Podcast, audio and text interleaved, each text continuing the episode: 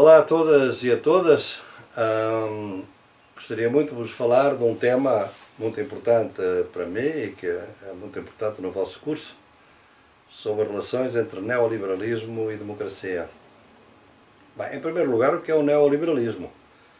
Porque a palavra é uma palavra traiçoeira, porque ela dá a entender que é uma derivação do liberalismo e, portanto, uma forma melhorada do liberalismo. Não é verdade. O neoliberalismo é quase o contrário do liberalismo. É a primeira armadilha. Porque a teoria liberal, quando ela surgiu, ela não era democrática. Ela hum, avança com uma teoria democrática, mas eh, não havia propriamente democracia na medida em que a maior parte da população estava excluída. Eh, basta ver que uh, no princípio em que a teoria liberal foi uh, definida e estabelecida, uh, só votavam, por exemplo, os proprietários. E, portanto, era muito pouca gente que podia votar, por exemplo, na Inglaterra, onde a teoria foi defendida. Depois houve lutas, mas essas lutas estavam escritas na teoria liberal, que era ampliar um pouco e gradualmente o âmbito das pessoas que podiam votar. E assim foi. Eh, as mulheres também não votavam, por exemplo. Eh, os trabalhadores não votavam. Dizia-se inicialmente que o trabalhador não podia votar, o operário, porque o operário era dependente do patrão e, portanto, não tinha autonomia para, para votar. Portanto, foram lutas uh, no sentido de ampliar a democracia com certos limites que eram estabelecidos pelo Estado. O Estado liberal é um Estado que defende, acima de tudo, as liberdades, em geral, daqueles que estavam integrados. Como sabem, eu defendo uma epistemologia chamada as epistemologias do Sul, eh, que tem como ideia fundamental que é a linha abissal que divide nas nossas sociedades aqueles que são tratados como plenamente humanos e que têm direitos, ou que têm direito a ter direitos, e aqueles e aquelas que não são tratados como verdadeiramente humanos, como subhumanos, que não são plenamente humanos. Eh, as populações negras, as populações indígenas, as mulheres, por exemplo, a população cigana, por exemplo, a população rom, todos eles foram considerados como, eh, de alguma maneira, seres degradados ontologicamente, subhumanos, e foram tratados como tal. Corpos racializados, corpos sexualizados e que, portanto, nunca beneficiaram uh, dos direitos que a teoria liberal uh, definia para a democracia. Portanto, a democracia foi sempre muito excludente na teoria liberal. Mas admitiu a possibilidade da sua expansão eh, e tinha para isso a ideia do Estado. É um Estado limitado, mas é um Estado eh, que, de alguma maneira, deve garantir a ordem eh, nas sociedades e também alguma regulação social. A teoria liberal não é uma teoria de Estado mínimo, é uma teoria que avança com a ideia de que a sociedade assenta na liberdade, e não tanto na igualdade, mas sim na liberdade, eh, e, portanto, eh, a economia privada, capitalista, deve ser o grande motor da própria sociedade. Bem, o neoliberalismo, de alguma maneira, tem um desvio muito profundo em relação a isto, não é? Porque é muito mais inimigo da democracia do que propriamente o próprio liberalismo na sua origem. O que é o neoliberalismo? O neoliberalismo é uma teoria que existe já há bastante tempo, desde os anos 30, 40, 50.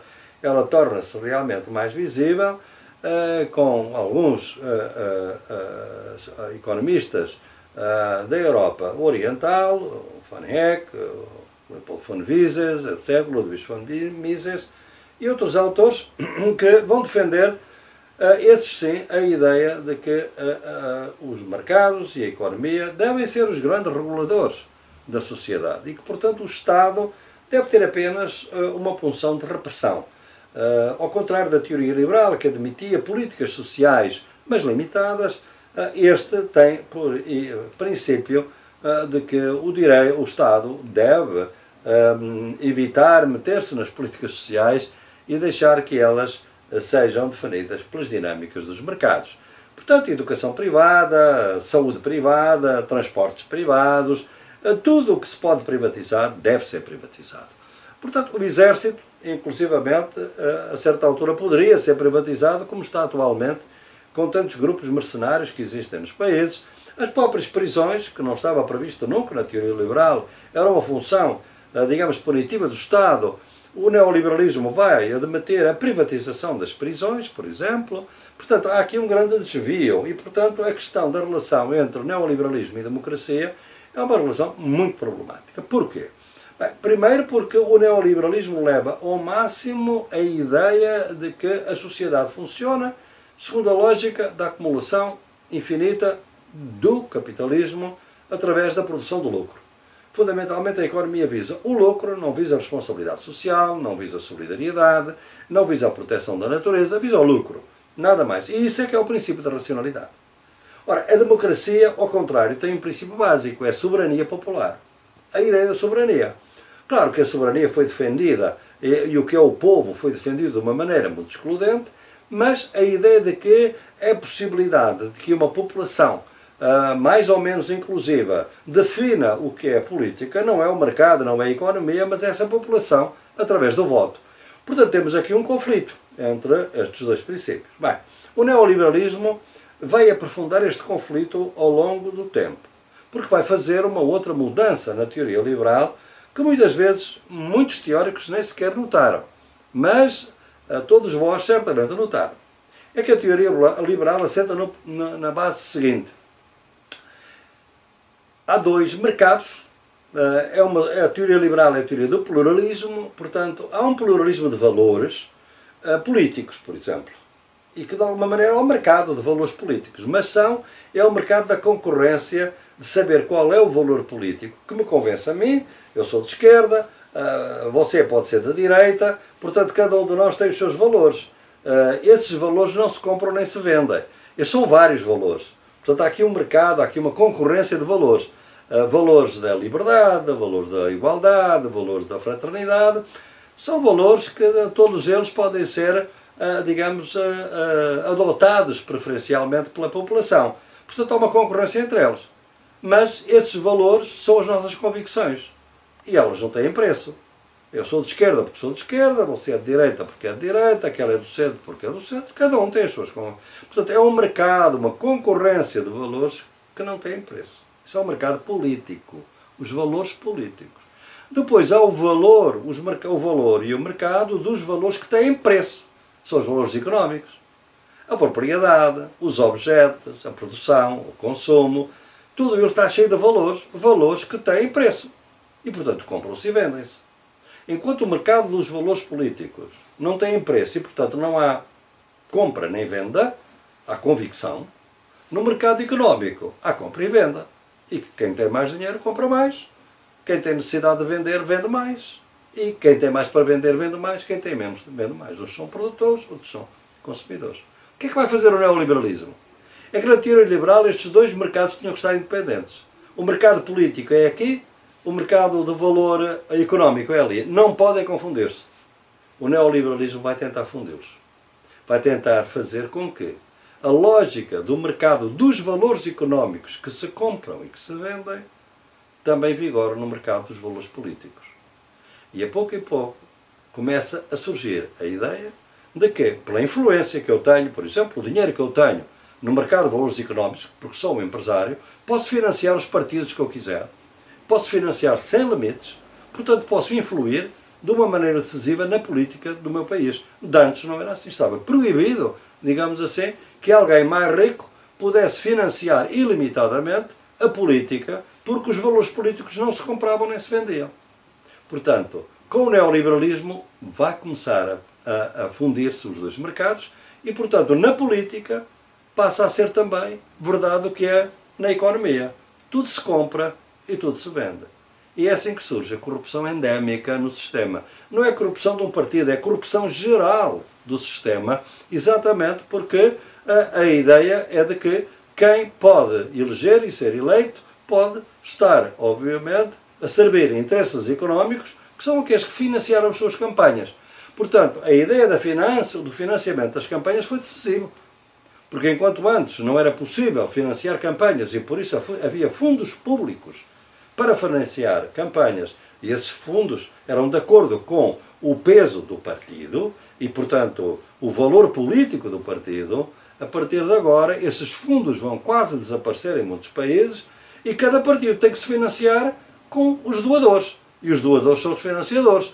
E os financiadores fornecem, obviamente, o seu dinheiro a um preço. O preço é que o partido favoreça as suas agendas. E por vezes são grandes grupos económicos, grandes grupos da comunicação, uh, podem ser grandes grupos da televisão, grandes grupos da imprensa, e assim vamos encontrar o sistema da corrupção uh, endémica. Foi o grande primeiro atentado do neoliberalismo contra a democracia. O segundo atentado vem desde os anos de 1970 e notou-se primeiro na Europa e depois vai por todo o mundo, que é o seguinte, é que a ideia do neoliberalismo, que realmente a economia tem que ser privatizada, liberalizada, e o Estado é corrupto, é ineficiente e deve ser reduzido ao mínimo, a ideia neoliberal, que não é propriamente a ideia originária liberal, essa ideia vai fazer com que o neoliberalismo tome uma atitude de grande hostilidade àquilo que nós chamamos e sempre designamos os direitos económicos e sociais. Os direitos dos trabalhadores, os direitos às pensões, o direito ao subsídio de desemprego, os, os direitos de jubilação ou de aposentadoria, o direito à saúde, o direito à educação, a educação pública, o direito a transportes públicos, o direito a bens essenciais, como por exemplo a água. O neoliberalismo vai dizer que tudo isso deve ser privatizado. A saúde deve ser privatizada, a educação deve ser privatizada, a água deve ser privatizada. Portanto, é a ideia de que as políticas, os direitos sociais e económicos, que eram a fonte das políticas sociais do Estado, devem ser limitados ao mínimo. E, portanto, o Estado deve ter funções repressivas. Manter a lei e a ordem, quer dizer, polícias. E, portanto, nós vamos assistir a que os orçamentos do Estado não vão diminuir, vão até aumentar, mas enquanto antes os orçamentos do Estado era para financiar as políticas sociais e económicas, a saúde, a educação, agora vai ser para financiar os exércitos, as despesas militares e as polícias, porque é o Estado repressivo. Portanto, esta foi a, a lógica que funcionou e que tem vindo a funcionar ao longo deste tempo. Essa, obviamente, teve já quase uma luta enorme com as forças democráticas, com partidos que resistiram, que continuaram, protestos sociais, movimentos. Ah, tenho estado envolvido em muitos movimentos exatamente ah, para ah, lutar contra essa destruição dos direitos sociais. Nós, o Fórum Social Mundial, logo em 2001, era uma luta contra esses direitos. A defesa desses direitos contra a destruição e o desmonte das políticas sociais. Só que o neoliberalismo não ficou por aí. E então, nos últimos cinco anos, dez anos talvez, em todo o mundo, nós estamos a ver que o neoliberalismo já não se basta em destruir os direitos sociais. Está agora a destruir também os direitos políticos e os direitos cívicos. Isto é, as liberdades cívicas e os direitos políticos. E então começamos a ver que o neoliberalismo só tem uma liberdade que defende. É a liberdade económica a liberdade, quando eles falam as liberdades, que o, o neoliberalismo e as forças conservadoras são a favor da liberdade, é a liberdade económica que se interessa. As outras não interessam. Liberdade de expressão, liberdade de imprensa, liberdade de ter acesso aos, aos serviços, nada disso interessa. E é por isso que nós estamos vindo a assistir a um atentado contra a verdadeira base da democracia, quer dizer, o último reduto, que são os direitos em que funciona a democracia com base nos direitos cívicos e políticos e estão a ser atentados com o crescimento da extrema-direita em todo o mundo. A extrema-direita o que é? Essa política do ódio o que é? É criar um clima onde não seja possível expressar livremente as diferentes opiniões. Porque as únicas opiniões que eles querem expressar são aquelas que eles têm muito poder para expressar, usam as redes sociais, usam empresas que pagam quantidades astronómicas de dinheiro para inundar as redes sociais, o Facebook, o WhatsApp, o Twitter, com mensagens de ódio que visam fundamentalmente liquidar a possibilidade de uma liberdade de expressão. A extrema-direita cresce na medida em que os próprios direitos de liberdade cívica e política das democracias ficam em risco. Portanto, o neoliberalismo que tinha hostilizado os direitos sociais, agora hostiliza os direitos cívicos e políticos. O que é que fica da democracia? Nada. Portanto, com isto, a democracia pode colapsar. Eu tenho vindo a dizer que as democracias podem morrer democraticamente, porque elas têm vindo a eleger antidemocratas. Trump era um antidemocrático, antidemocrata, Bolsonaro é um antidemocrata, Narendra Modi na Índia é um antidemocrata. É gente que entra e só prepara golpes. ela entra democraticamente, tal e qual como o Hitler. O Hitler ganhou eleições em, 2000, em 1932, mas não governou democraticamente. Logo que pôde fez o golpe. Bem, se a gente olhar para o discurso do presidente Bolsonaro, é mais ou menos isso. Ele não governa, ele quer produzir um golpe. Como o Trump quis, inclusivamente em 6 de janeiro, tentou, eh, estimulou a invasão do Capitólio. Não podemos esquecer uma coisa dessas. Ora bem, nós estamos a assistir no Brasil a um anúncio de um golpe há muito tempo. Que se prepara, que recua, avança, mas é a lógica do golpe. Porquê? Porque realmente o neoliberalismo é incompatível com a discussão livre, com os congressos livres, com a opinião pública livre, porque quer que efetivamente hoje, na estado em que está o capitalismo, nem com isso ele quer sobreviver. Portanto, ele quer é viver numa forma que são os novos tipos de ditadura, onde realmente posições discordantes sejam completamente eliminadas. E, portanto, não servem à democracia, servem-se da democracia para ser eleitos, mas quando são eleitos não exercem o cargo democraticamente e não querem sair democraticamente. Trump não quis sair democraticamente e posso-vos uh, assegurar que o senhor Bolsonaro não vai querer sair democraticamente. Vai fazer tudo para ficar, vai tentar golpe, vai dizer que há fraude, vai fazer uma série de coisas. Temos uma história atrás de nós. O presidente do México atual, uh, Andrés López Obrador, roubaram-lhe duas ou três eleições. Ele ganhava, mas ganhava com pequena margem.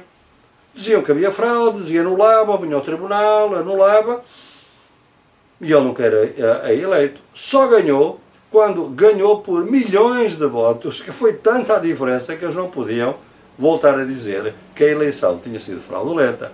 E no Peru, recentemente, se não viesse o povo para a rua defender a eleição do Pedro Castilho, ele hoje não seria presidente. Tudo farão agora para o destituir. Porque as forças da direita estão com uma grande agressão em tudo aquilo que aponte para fortalecer a democracia, os direitos sociais e económicos. E para isso eles querem realmente e sabem que têm que liquidar a próprio mínimo da democracia nos direitos cívicos e políticos. Portanto, a relação entre neoliberalismo e democracia é cada vez mais de incompatibilidade. Quem é democrata tem que ser anti-neoliberal e, neste momento, sendo o neoliberalismo a, a forma dominante do capitalismo, tem que ser anticapitalista. Não basta isso. Tem que ser antirracista, porque este neoliberalismo alimenta-se do racismo. E tem que ter, também ser antissexista, porque este neoliberalismo também se alimenta, agora com as religiões conservadoras a justificar a submissão do papel das mulheres, também se alimenta de sexismo. As lutas democráticas, neste momento, para lutarem contra o neoliberalismo, têm que ser anticapitalistas, antirracistas e antissexistas. Um abraço a todas e a todos.